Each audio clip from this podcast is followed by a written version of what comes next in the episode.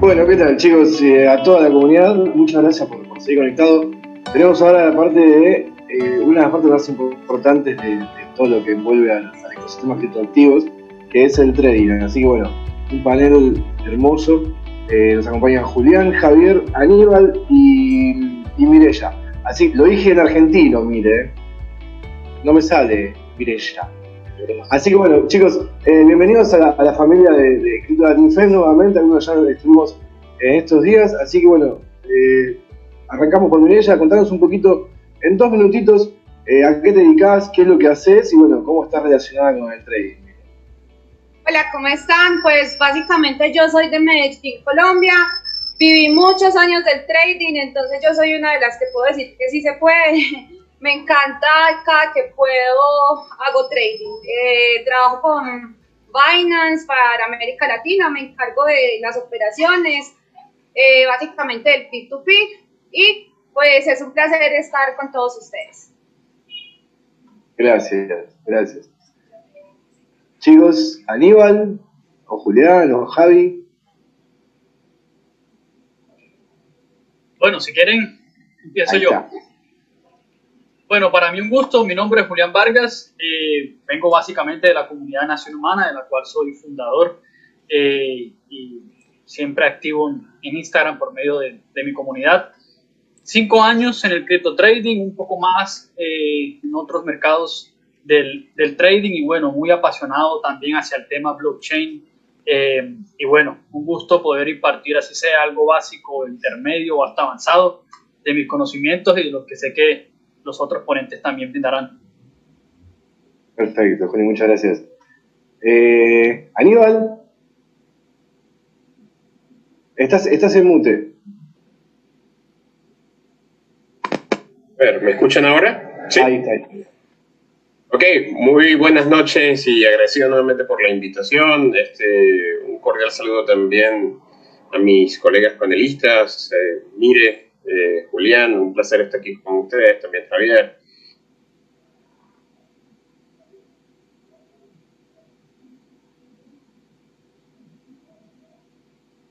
Eh, de Bitcoin, Alejo, no eh, comenzamos inicialmente como mineros, luego entonces comenzamos el tema del trading. Este, actualmente estamos trabajando con una iniciativa, un emprendimiento denominado Nivel Cripto, que bueno, precisamente se centra en el tema de educación, consultoría, asesoría en todo lo relacionado al- a, a las finanzas de criptoactivos, especialmente también con el tema del trading.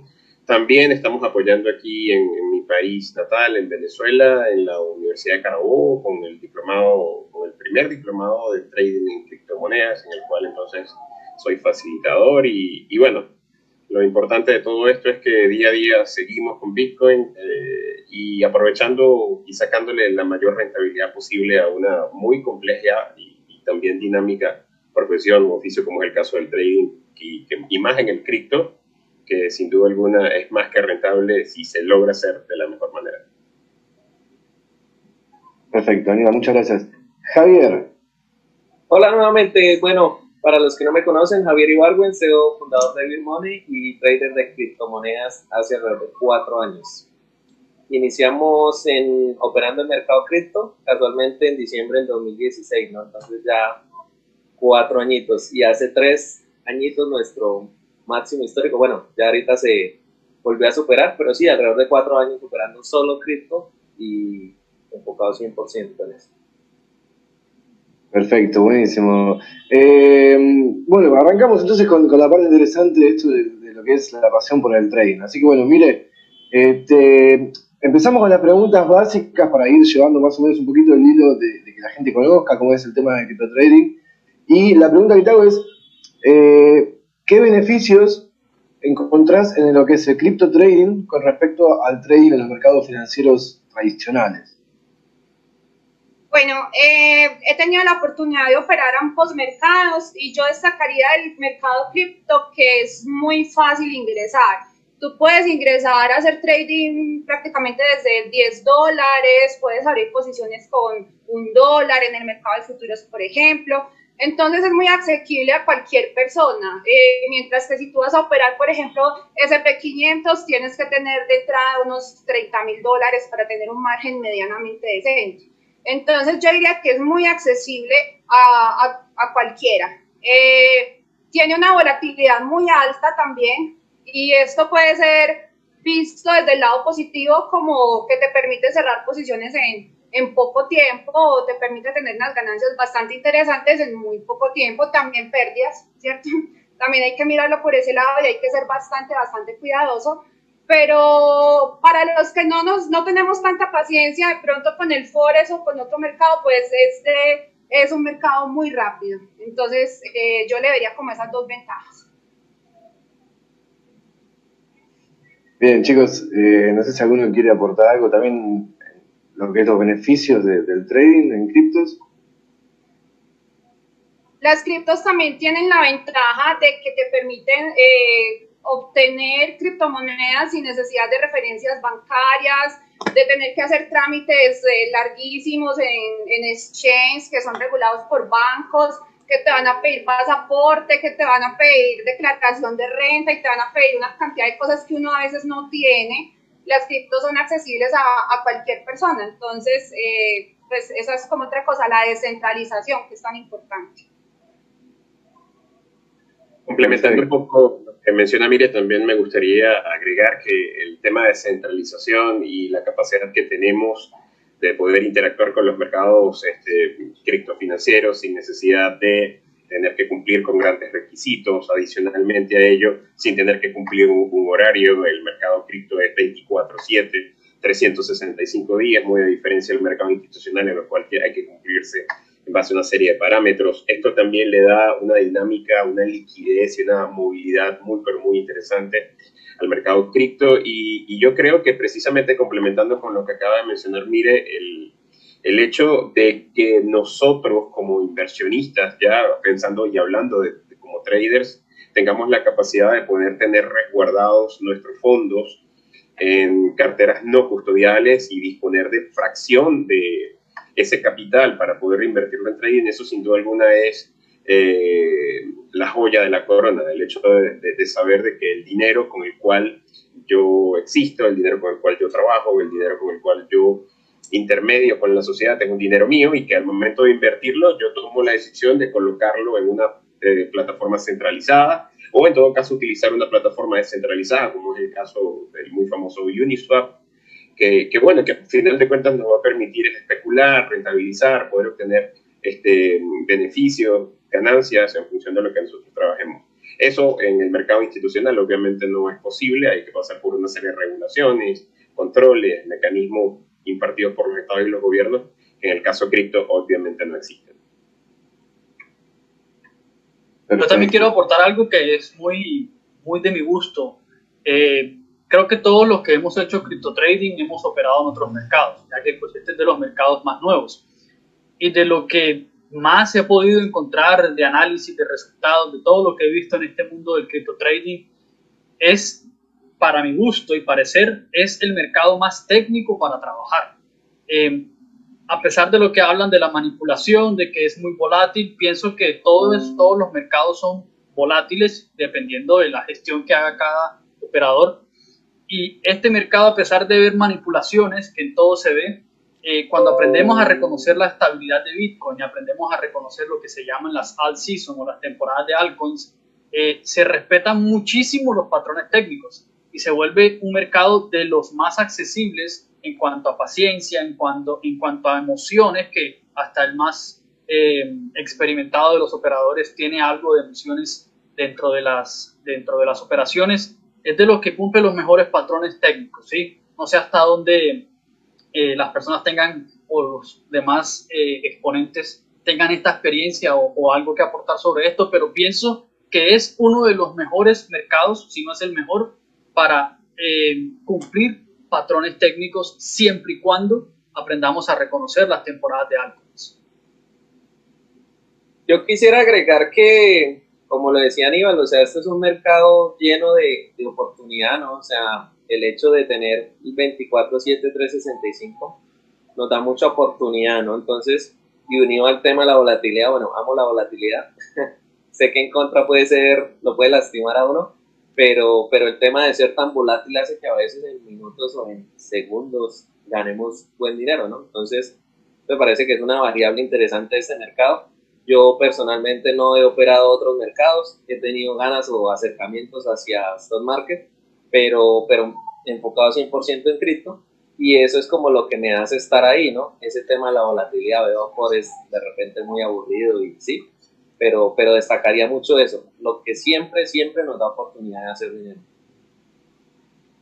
Perfecto, perfecto, chicos. Eh, bueno, con, con, el tema de poder operar 24/7, también un poquito el trader tuvo que ir perfeccionándose, más que nada la persona que pasó del mercado bursátil o el mercado forex a el mercado cripto, tuvo que ir adaptando su estrategia de trading eh, y su estilo de trading al no irse a dormir y termine con la operación perdida, o bueno, más que nada, hablando un poquito de lo que es el trading en criptomonedas, sabemos que hay estilos. Eh, ¿cuál, Julián, esta pregunta realmente para vos, ¿cuáles son los estilos de, de cripto trading más comunes que podemos encontrar en un, trading, en un trader eh, actual? Ok, bueno, eh, la palabra estilo puede llevarnos a los estilos de operadores y también alguien lo puede interpretar como los mercados en los que pueden trabajar. En cuanto a estilos, eh, como yo lo conozco, pues es prácticamente en todos los mercados muy similar entre el scalper, el day trader, el swing trader y los que son, en cripto se ve mucho, los que son operadores por posición.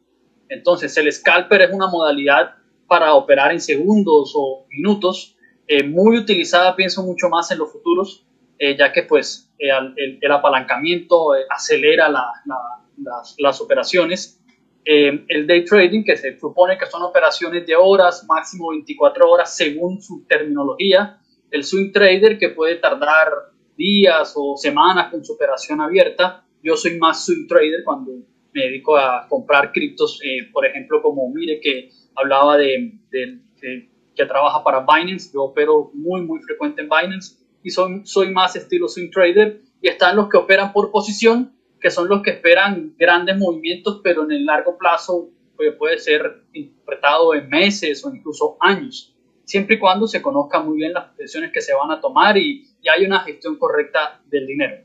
Y en cuanto también a lo que puede interpretarse como un mercado, que seguro se va a hablar más adelante, pues podemos dedicarnos a la compra y venta de criptos haciendo trading, por ejemplo, en Binance y también en Binance y otras plataformas, eh, podremos operar en futuros. Son las experiencias que, que yo tengo operando el mercado cripto.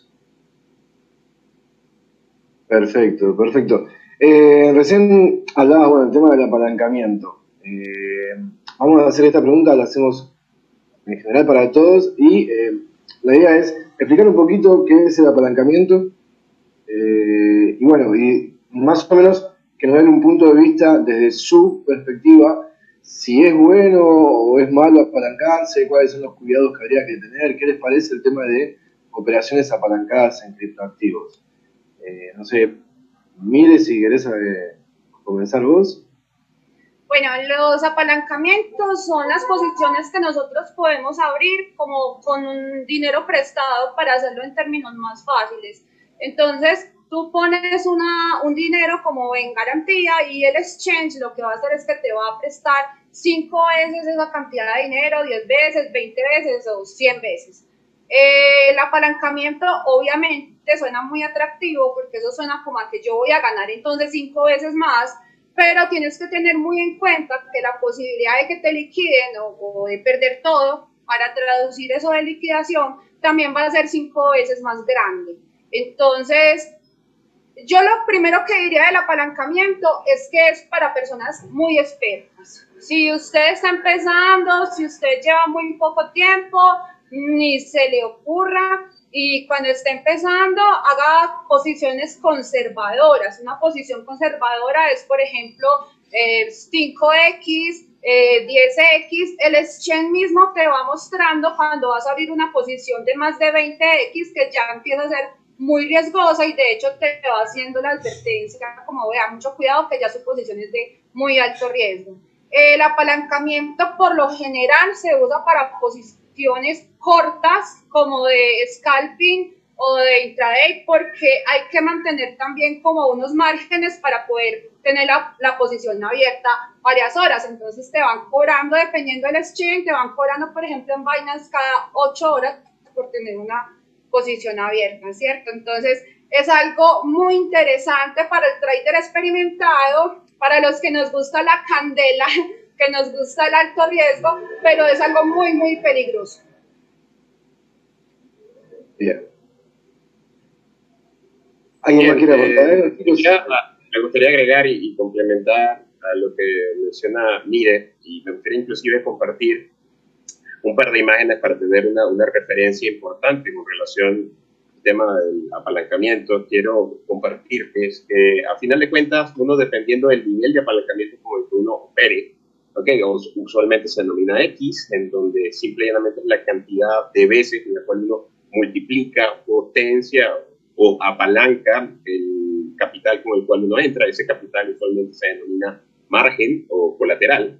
Entonces, dependiendo de esto, nosotros vamos a tener una capacidad o un poder de compro-venta en el mercado. Cuando refiero a compro-venta, una de las también características muy importantes que concede el apalancamiento es la posibilidad de poder entrar en posiciones largas o cortas. De manera muy breve, eh, una posición larga es aquella posición que se inicia comprando y finaliza vendiendo, es decir, el proceso más que conocido de comprar barato y vender caro, pero también nosotros podemos hacer eh, uso y aprovecharnos del, miedo que hay en el mercado, de esos bajones, o, básicamente de todo lo que se refiere a los movimientos bajistas, con posiciones cortas, o también conocidas como shorts en inglés. Es decir, vender, iniciar la operación vendiendo en un punto alto y cerrar la operación comprándola.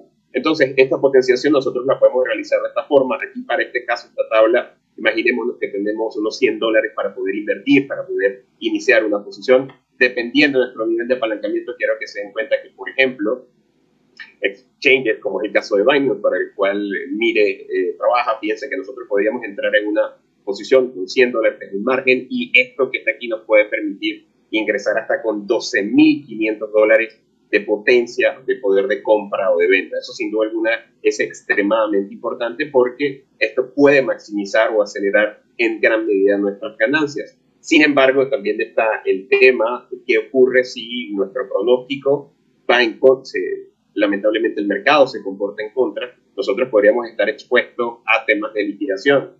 Quiero mencionar aquí precisamente esto, que dependiendo de nuestro nivel de apalancamiento, aquí hay una tabla netamente referencial, nosotros podríamos, por ejemplo, entrar en un precio de entrada, en el caso de Bitcoin, de unos 12.500 dólares, y nosotros podríamos tener precios de liquidación tan próximos o tan cercanos, equivalentes a los 12.458, es decir, aproximadamente unos 42 dólares, que para el caso de Bitcoin eso representa un abrir y un cerrar de ojos. ¿Qué es lo que pasa con estos precios de liquidación? Que dependiendo, obviamente, vuelvo y repito, de nuestro nivel de apalancamiento, podríamos exponer nuestro capital hasta el punto tal de perderlo. Entonces, son consideraciones que también hay que tomar muy en cuenta. Este, apoyo muchísimo lo que dice Mire, los mercados apalancados, eh, sean mercados de derivados, contratos futuros, contratos perpetuos, opciones, o sean mercados marginados, tan sencillos 1, 2, 3X, creo que son mercados que son sumamente riesgosos y en donde el conocimiento y la educación previa es muy, muy, muy importante antes de poder operar en ellos. Perfecto. Eh, Javi, Julián, ¿quieren agregar algo más? ¿Qué les parece el apalancamiento?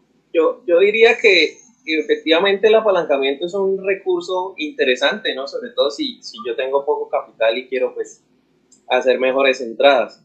Pero obviamente siempre va a estar el riesgo, lo que yo hablo mucho y lo que le comento a, a los muchachos de la comunidad de trading, es que se olviden de que existe 100X, 50X, 25X. O sea, como máximo, y eso ya teniendo o ya habiendo operado y ya conociendo el mercado, 10X. De ahí para arriba, olvídense que existe. Hay muchas personas que obviamente lo usan, también usan el apalancamiento en cross, pero, pero o sea, realmente es, es muy, muy riesgoso y no lo recomendaría. Y yo personalmente, cuando he operado futuros, lo máximo que uso de apalancamiento es 10X.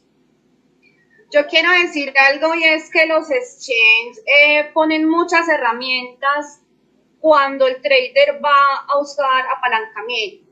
Y hay muchos tipos de órdenes, pueden haber fácilmente 8 o 10 tipos de órdenes diferentes. Entonces, todas esas herramientas son para usarlas y eso requiere estudiar y requiere practicar.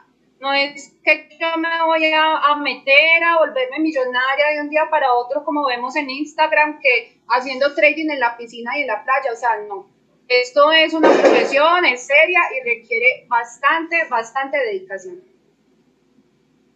Bien, perfecto. Bueno, ahí también, eh, ya que lo mencionaste, era una, de las últimas preguntas que quería para crear un debate bastante, eh, más que debate, sino poder explicarle a la gente todo lo, lo que es el tema este del trading, pero más o menos eh, es una pregunta general esta. Eh, ¿Qué tiempo le llevó poder decir, listo, desde que yo tenía ganas de tradear, abrí la cuenta hasta que puse mi primer moneda, mi primera operación, hasta el tiempo donde uno pueda decir, ahora sí puedo vivir, no sé si vivir del trading, pero sí eh, tengo una, a fin de mes tengo una rentabilidad sobre esto. ¿Cuál es el tiempo de la curva de aprendizaje que tuvieron que pasar? ¿Hubo llantos? ¿Hubo peleas? ¿Hubo teclados rotos? Bueno, si me permiten, ya que no puedo aportar algo de lo de futuros, iniciar con, con la primera respuesta a esta pregunta. Eh, de mi parte, eh, sigue siendo para mí el cripto trading un ingreso adicional. No es mi fuente principal de mi parte de, de ingresos. Hay otros mercados en los que opero con mayor actividad y en los que eh, tengo mejores ingresos. ¿Por qué? Personalmente no opero futuros. Pienso, pienso que aún el cripto, al ser un mercado emergente, siento que aún le falta mucha liquidez para que, y, volumen para llegar a ser lo que a mí me gustaría de un mercado de futuros. ¿sí? Es mi concepto personal. Y me dedico mucho más a las operaciones tradicionales, por ejemplo en Binance, de comprar, eh, tomar posiciones y esperar capitalizaciones. Entonces soy mucho más, soy muy, digamos, más conservador. Eh, no soy tan agitado con las, los, los, apalancamientos. Eh, sí operé futuros. Soy muy honesto, no fue de mi gusto tanto, tanto como gané como perdí. Hay muchas cosas que hay que conocer de los futuros, como en el tema del apalancamiento de, del operador lo debe tener claro, que a veces las comisiones se pueden comer lo que estamos, lo que creemos que estamos ganando, eh, según la operación nos dice, no, tenemos un retorno a la equidad de tanto de por ciento y cerramos la operación, pero no me gané lo que me decía, porque la calculadora o el resultado me decía esto. Hay que conocer mucho el tema de las comisiones también, por lo menos en mi experiencia, que operé muchísimo en BitMEX, eh, y eh, me dedico más a las operaciones tradicionales. Hasta ahora es para mí rentable, eh, después de unos dos años de estar operando en el mercado cripto. Y para mí es más un ingreso, no es mi ingreso principal, sino un ingreso adicional porque opero por temporadas. He aprendido a conocer muy bien las temporadas de altcoins y siempre hago los stops en el mercado cuando ya la tendencia de Bitcoin no es muy favorable para las altcoins y me mantengo, me puedo mantener por fuera del mercado en el año, eh, dos, tres veces, dos o tres meses. Y opero prácticamente Binance tal vez de tres a cuatro veces al año. No opero más, sino cuando detecto buenas temporadas de altcoins. Por ejemplo, ahora que Bitcoin se acercó a los 20 mil, alcancé a operar una mini temporada de altcoins de unos 15, 20 días, no duró más. Alcancé a hacer como 200% de las operaciones que abrí y ya no opero más, sino hasta que no vuelvo a detectar una buena temporada de altcoins, que espero que venga con fuerza si Bitcoin hace soporte en su máximo histórico y hace un rally alcista. Repetiría lo que siempre ha hecho cuando supera máximos históricos. Se vienen unas temporadas de grandes capitalizaciones para las altcoins, pero siempre me quedo esperando la temporada correcta. Entonces se vuelve más un ingreso adicional porque no es todos los días que lo trabajo. Bueno, yo, yo contrario a Julián, sí vivo netamente del cripto trading. Eh, digamos que no tengo margen de error, por decirlo así. Entonces soy muy precavido a la hora de abrir posiciones, ¿no? Eh, yo sí soy más vieja guardia porque yo estoy en el mercado cripto desde finales del 2016. Y lo, lo, bueno fue que cogí una época dorada del mercado que fue el 2017.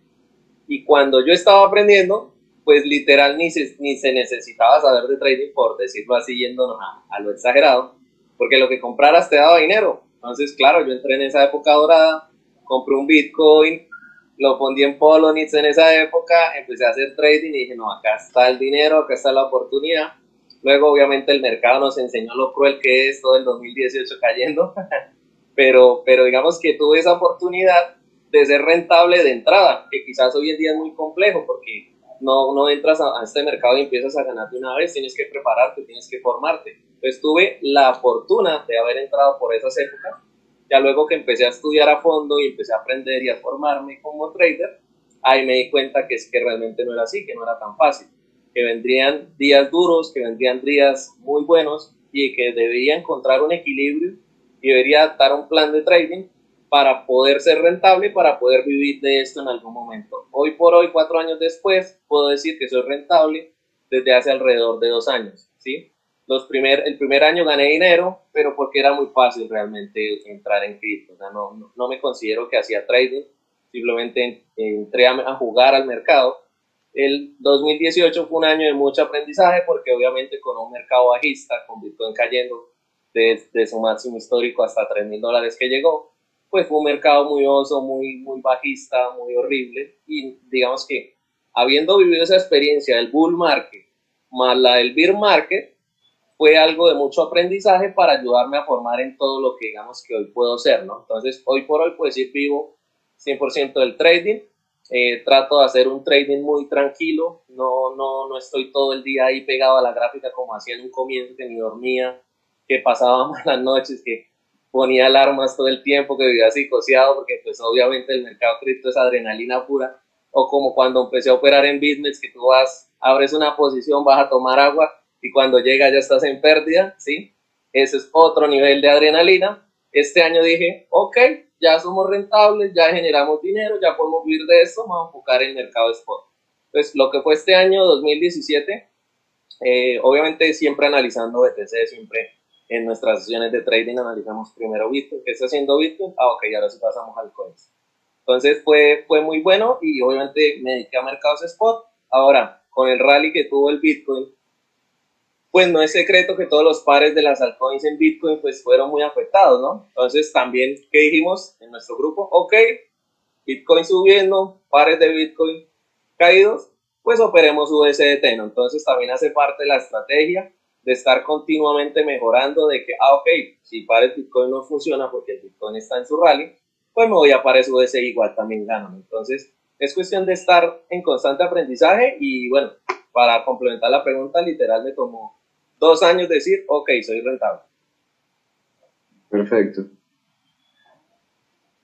Yo quiero como exponer acá dos términos que se usan mucho cuando te evalúan como trader, por ejemplo, cuando tú te vas a presentar a, un fondo eh, y es la rentabilidad, que básicamente es que sea más lo que vos ganas que lo que vos perdés en esa balanza que esté a favor de ganar. Y la consistencia. Consistencia es que en todos los trades más o menos tu ganancia sea parejita, como que en todo sea más o menos 20%, 5%, 3%, y no que en un trade sea 1000% y en otro menos 2000% o cosas así. Entonces, son dos términos muy importantes para el trader, esto de, la consistencia, tratar de ser como eh, muy, muy consecuente. Yo me demoré más o menos tres años, perdí mucho, mucho, mucho, mucho dinero, dinero que jamás hubiera querido perder y creo que por eso me gusta mucho toda la labor educativa, creo que por eso he trabajado en, en, educación de trading desde hace mucho tiempo, porque quisiera que los que lleguen no, no vivan lo que yo viví cuando llegué, que fue bastante doloroso, después pues me pude recuperar, pero fue muy duro al principio. Aníbal, estás... Eh, sí, me gustaría entonces agregar y complementar a al aporte que han dado mis compañeros panelistas este, con varios elementos, ¿no? Por ejemplo, tomo con relación a lo que mencionaba Javier del 100X, del 50X y el 25X, que eso no se mira ni se toca.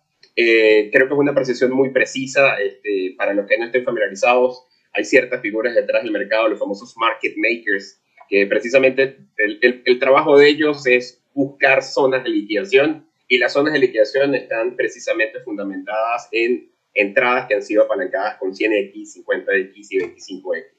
Entonces, márgenes de apalancamiento eh, que sean bien pensados ante el momento de entrar, creo que siempre son importantes trabajarlos.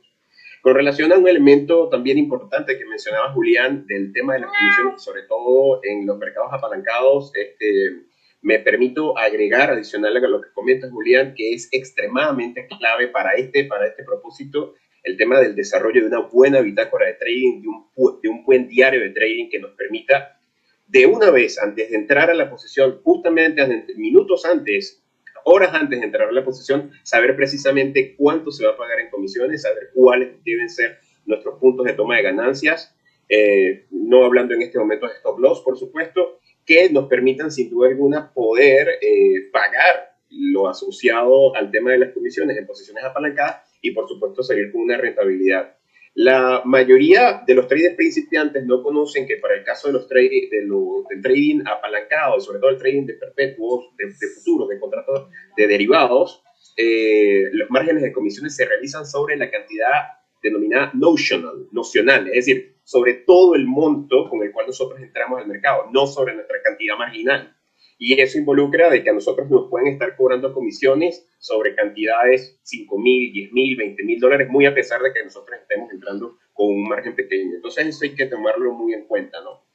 Yéndonos un poco a tu pregunta, Alejo, y bueno, complementando eh, con relación a, a, todo lo que han comentado mis compañeros, quiero compartirles esta imagen, ¿no? Las etapas que debería pasar por un, un, trader, ¿no? Y lo que más quiero que vean en este momento es lo relacionado a eh, cada una de las gráficas. Quiero que vean, por ejemplo, en la primera etapa, eh, el trader novato, todo su capital lo que hace es disminuir a lo largo del tiempo. Pero si ese trader comienza a formarse, a educarse y sobre todo establece un plan de trading, entonces esas ganancias entonces comienzan a, a ser eh, itinerantes, comienzan tal cual pierde un momento, pero también puede ganar y es luego de que esta persona haya desarrollado reglas, reglas claras, tenga un plan de trading, tenga una excelente gestión monetaria y por supuesto una gestión de riesgo paralela y todo lo relacionado al tema de la psicología, que a eso se refiere el tema de disciplina, es donde la persona en el transcurso del tiempo puede obtener más ganancias que las pérdidas que tiene. De hecho, desde mi criterio, trading para mí no es ganar, trading para mí no es tener posiciones ganadoras, trading no es ni siquiera ser efectivo, trading es saber controlar tus pérdidas. Y bueno, la idea de todo esto es llegar a una cuarta etapa en la cual este, pienso que es, todo el, el, el, objetivo de cualquier trader, es donde el trading es algo completamente natural, se logra maestría, esto es a lo largo de años, y todo esto se cumple única y exclusivamente si seguimos siendo disciplinados y controlando el, el principal elemento más importante del trading, que es la psicología. ¿Cuánto se puede demorar esto? Para algunos se puede demorar meses, para otras personas se puede demorar años, lo que sí es cierto es que esta eh, profesión, este oficio no es de la noche a la mañana, hay que quemarse las pestañas, hay que estudiar, hay que familiarizarse muchísimo con el mercado y dar lo que uno que mejor tiene para poder ser rentable. Importante, cierro mi idea mencionando lo siguiente. Eh, el plan de trading es la base de todo esto, ¿ok? Y respetarlo, respetarlo y respetarlo. Establecer puntos de toma de ganancia, establecer puntos de salida pérdida en el caso de que el mercado se revierta y lo más importante es cumplirlo, ser disciplinado, ¿ok?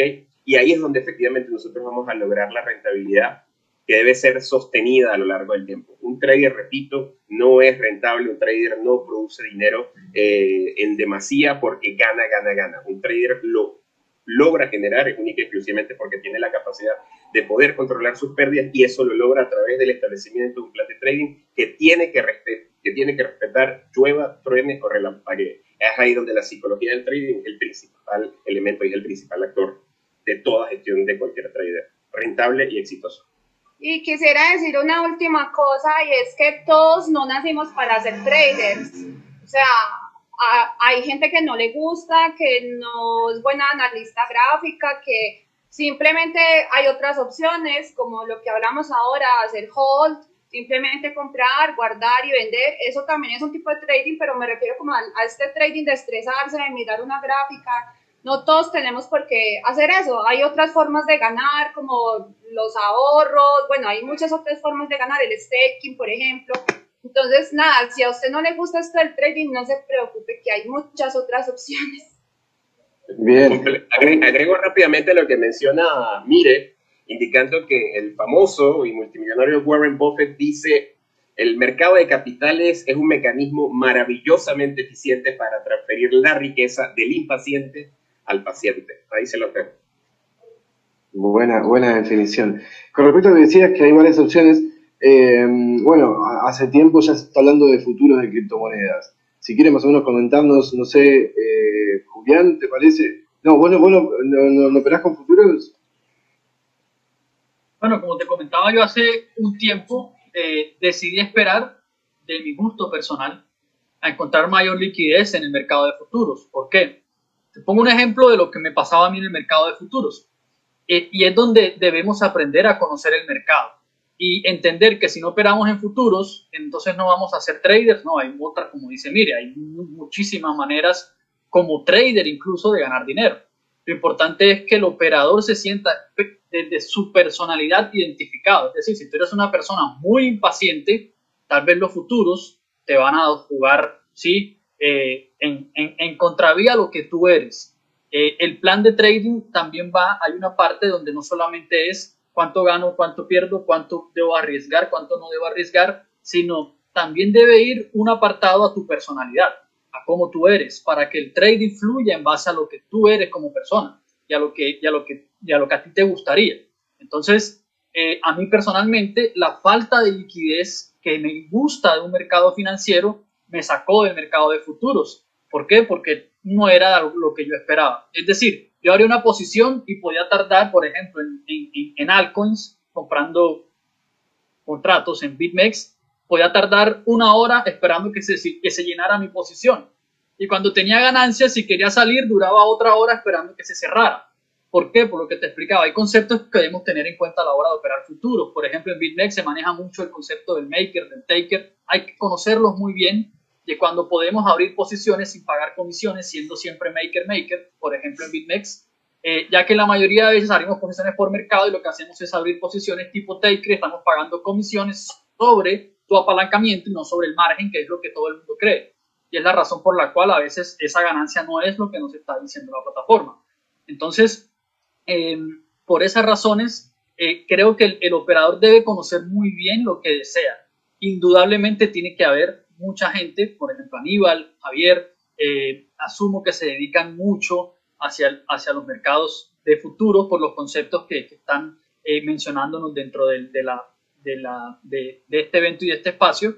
Em, personalmente me gustan más las posiciones en las que si yo programo una posición o si yo la voy a abrir, se llene rápidamente, como en otros mercados. Así que en menos de un segundo, solo con tocar la zona del precio, la posición se llena, pero no me deja comprando dos contratos, 50 contratos, 100 contratos y todavía no se llena mi posición y el precio de Bitcoin sube 100 dólares, baja 100 dólares, sube 100 dólares, baja 100 dólares y no es tan eficiente como lo, que a mí me gustaría del mercado de futuro. Sin embargo, eh, está en cada quien encontrar la forma de trabajar el mercado y encontrar rentabilidad. Creo que Aníbal y Javier, que son más operadores de futuros, podrían darnos una información mucho más, eh, digamos, puntual.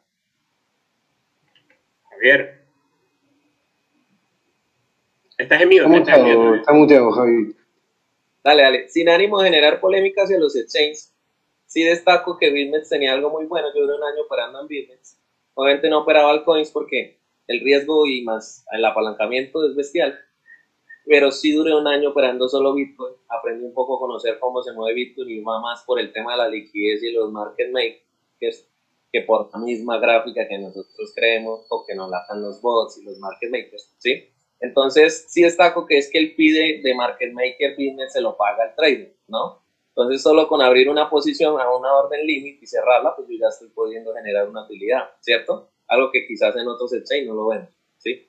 Destaco eso eh, de, de business, pues, hablando de business. Pero hablando de futuros en general, ¿cuál era la pregunta que planteaba Alejo? No, no, ¿qué te parece el tema de la, inclusión de futuros dentro de las criptomonedas? Si hay algún plan o si es realmente eh, viable poder trabajar a futuros en criptomonedas. Es, es, es muy viable, de hecho es muy rentable en operar futuros, como les comentaba yo ahorita este año decidí operar en solo spot, pero porque he tenido muchas cosas que hacer, he estado dedicado mucho también al tema del proyecto y es, es algo que le requiere a uno estar ahí pegado, ¿sí? Yo en spot abro una posición, pongo mi stop y, y sí, no tengo que estar como tan pendiente. El tema de futuros es que como tiene tanta adrenalina por la volatilidad y el margen y todo, entonces digamos que tiene un tema de que no me puedo ni, ir a tomar agua, entonces es muy, muy estresante y muy sacrificante. No quise tener esa, no quise pasar por eso este año, me fui a algo más tranquilo dentro de cripto, que igual es volátil y todo, pero pues tener un poquito de tranquilidad, porque cuando operaba Bitcoin solamente, pues tenía muy buenas ganancias a veces, pero también a veces tenía días muy malos, y a la larga siempre, siempre considero que sí, me considero que he sido rentable en este mercado porque eh, obvio el que te diga que no ha perdido nunca, eso es mentiroso, ¿sí? Obvio que he tenido mis stocks, he tenido mis pérdidas, pero a la larga siempre he generado mayor, mayor, que bueno, pues, efectividad, eh, he generado utilidades y, y, pienso que ahí es donde se debe medir el trader, no cuántas, no cuántas posiciones gana, sino de tu balance de trades, puedes perder tres y hacer 7 positivos de 10 y ahí como sea ganas, ¿no? Entonces pienso que ahí es donde se debe medir el trader. Es muy interesante el mercado de futuros. Este año realmente no me dedico a operar futuros, lo que les digo, pero conozco muy bien cómo se opera en futuros, cómo es el tema del apalancamiento, cómo se opera en cross, cuáles son los tipos de apalancamiento, tipos de órdenes, tipos de stocks. Eh, conozco muy bien cómo se mueve el BTC también por las zonas de liquidez.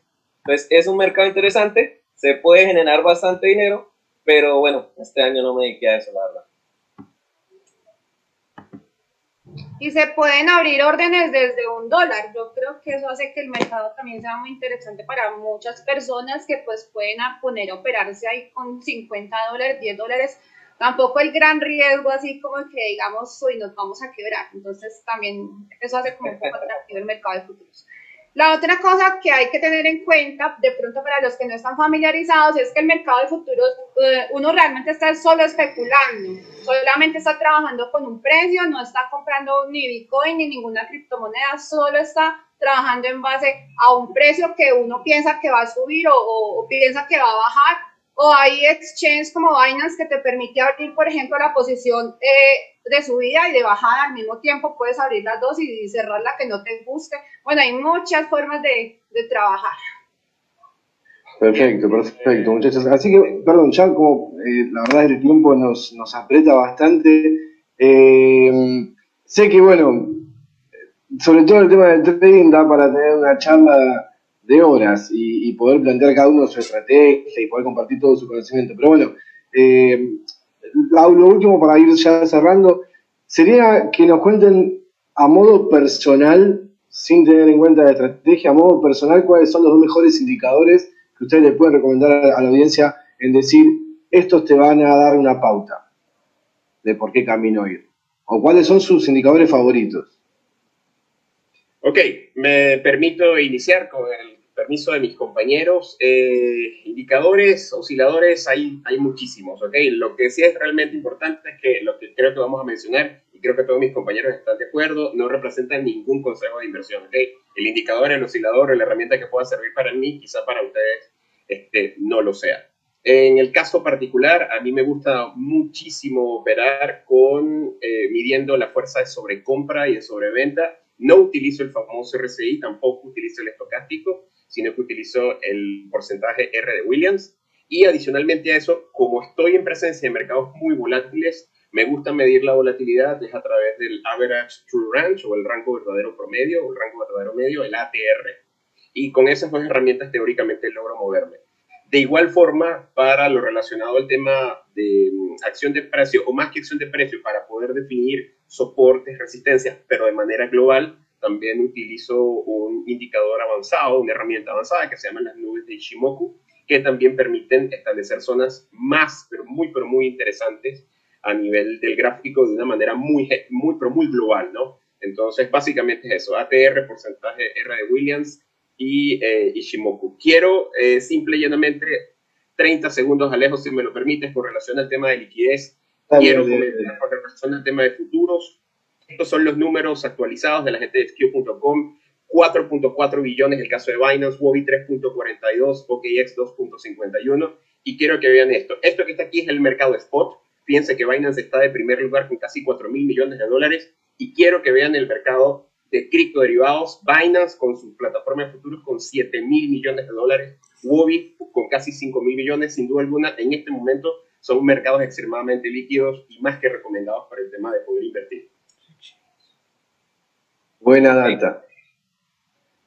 Eh, ojalá paguen el eh, Binance cambie el fee y le pague el market maker al trader. Lo que, pasa, Javier, es que con BitMEX el tema del overload de la máquina de liquidación y cuando se queda trancada, eso es para jalarse los cabellos. Claro, eso es más fuerte, pero bueno, me perdonas ahí, mire la sugerencia. pero creo que es el sentimiento general del trader. Muchas personas lo, estarán pidiendo, ¿sí? sí Porque eso ayuda mucho. Abrir una operación y ya estar con el pie en contra hace que uno pues ya vaya perdiendo, ¿sí? Cuando lo tienes a, favor, pues es muy interesante. Eh, mis indicadores, yo la verdad no uso indicadores eh, para validar algunas confirmaciones, digamos que estoy, estoy usando lo que es RSI y el MACD y algunas medias móviles, pero no soy dado a mi estrategia va enfocada al no uso de indicadores, pero para validar algunas confirmaciones los tengo marcados en mi gráfica, pero no, no, no, no es obligación pues. Perfecto. Yo quiero contarles que cuando yo empecé mm, parecía como una nave espacial, yo tenía como 100 indicadores, no sabía qué más ponerle a esas gráficas, era increíble, yo me sentía un toda trader mirando todo eso. Pero a medida que el tiempo avanza, yo creo que ya uno empieza a conocer la gráfica cada vez más, con solo abrirla ya tú sabes, la gráfica te habla, el dinero deja huellas en la gráfica, ya tú más o menos puedes predecir. Entonces lo que yo hago es que en temporalidades largas trazo como soporte, resistencias, pero en temporalidades cortas realmente no. A veces uso medias móviles, a veces le pongo un MACD, yo creo que todos los indicadores no son como para, para las mismas, ¿cómo se dice?, tendencias. Hay unos que son para unos momentos del mercado, hay otros que son para otros. Entonces, el santo grial y la fórmula sagrada sencillamente no existe. Es de mucho conocer el, la gráfica. Perfecto. Bueno, yo soy muy, muy también no, más a la selección del precio. Eh, sin embargo, en criptos me gusta mucho el, índice de fuerza relativa, el RSI, pero lo opero no por, por el movimiento del índice, eh, del, indicador, perdón. Eh, siempre he dicho que los indicadores persiguen al precio, entonces el precio siempre tiene la fuerza, ¿sí? el, que manda es el gráfico. Pero en criptos me gusta mucho operar ruptura de mínimos en criptos y divergencias con el, el, el RSI y que me encuentre un bloque de órdenes en soporte esa confirmación entre RSI, bloque de órdenes y ruptura de mínimos es para mí una operación y para controlar la tendencia me voy con indicadores de tendencia que son las medias móviles muy muy estricto con la media móvil de 200 periodos. Genial, Quiero complementar ahí a lo de Julián que me pareció muy acertado sobre con relación al tema de los bloques de órdenes, este, las personas que aún no estén muy familiarizadas o quieran también utilizar herramientas para la detección de intencionalidad de compra, que es a lo que se refiere Julián con el tema de bloques de órdenes, utilicen em, herramientas como mapas de calor. Para esto el sitio web Tensor Charts es muy, muy interesante y creo que también es una herramienta que les puede servir a los operadores que están en este momento viéndonos. Bien, perfecto, chicos. Así que bueno, yo de paso digo, claro, mis, mis dos indicadores perfectos, bueno, que yo uso es medias móviles y Fibonacci, y ya está, y que el mercado diga lo que tenga que decir. Así que bueno, muchos chicos y chicas, eh, la verdad, muchas gracias. Eh, con esto vamos cerrando. En 30 segundos, eh, digan dónde los podemos encontrar. la verdad que hay preguntas de todo, pero bueno, el, tiempo es, venimos de la maratón ya de dos días y bueno, tenemos que ir ya dando el cierre al evento. Así que bueno, 30 segunditos, ¿dónde los pueden encontrar la gente?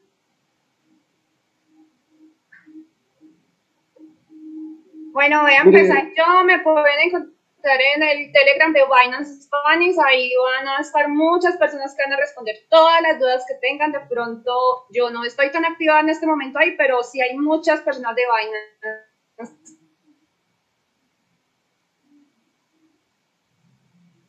En mi caso personal, solo a resolver todas las inquietudes que tengan.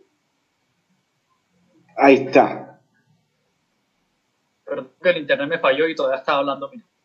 Eh, en mi caso personal, eh, solamente Nación Humana en Instagram y también Nación Humana en YouTube.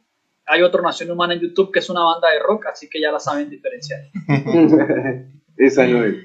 A mí me pueden encontrar como arroba Javito Rojo, Telegram, Twitter, Facebook, todo. No tengo canal de YouTube. Sí, siempre como que lo he querido hacer, pero no me animo, entonces nada. Pero ahí, ahí estamos en esas redes. Bueno, Muy bien. Eh, por acá me pueden ubicar como Aníbal Cristo en YouTube, Instagram, Facebook, eh, Telegram, por supuesto. Tenemos un grupo público de Telegram, lo van a ubicar como Grupo Aníbal Cristo. Eh, en YouTube todos los viernes tenemos un programa especial denominado Viernes Criptográfico. Nos fuimos a vacaciones ahorita en diciembre, nos encontramos nuevamente en enero. Y adicionalmente a eso también pueden visitar nuestra página animalchicos.com, en donde verán parte del trabajo que estamos ofreciendo a la comunidad. Muchísimas gracias al equipo de Criptogratis, a ti Alejo por ser moderador de este espacio. Y asimismo, este, un gran saludo por haber compartido con gente de tanta calidad, tan humana como fuera nacional, como es el caso de Javier, Julián, Mire. Un cordial saludo de Venezuela a todos. Vale, chicos, muchísimas gracias. Para finalizar, vamos con la fotico para, para el recuerdo. ¿Va? Uno, dos y tres. Listo. Chicos, muchas gracias. Esperamos tenerlos en una próxima edición, en un próximo conversatorio, los que hacemos constantemente. Muchas gracias y nos vemos. Ah, chao, chao. Para las personas que están conectadas, ya venimos con ya casi el último eh, conversatorio y ya nos unimos. Chao, chao. Por si quieren buscar a Fabiana, Fabián lo pueden buscar en Fusa. Lo pueden encontrar en Fusa. ¿Listo? Chao. Chao. Ah, Chao, chicos, gracias.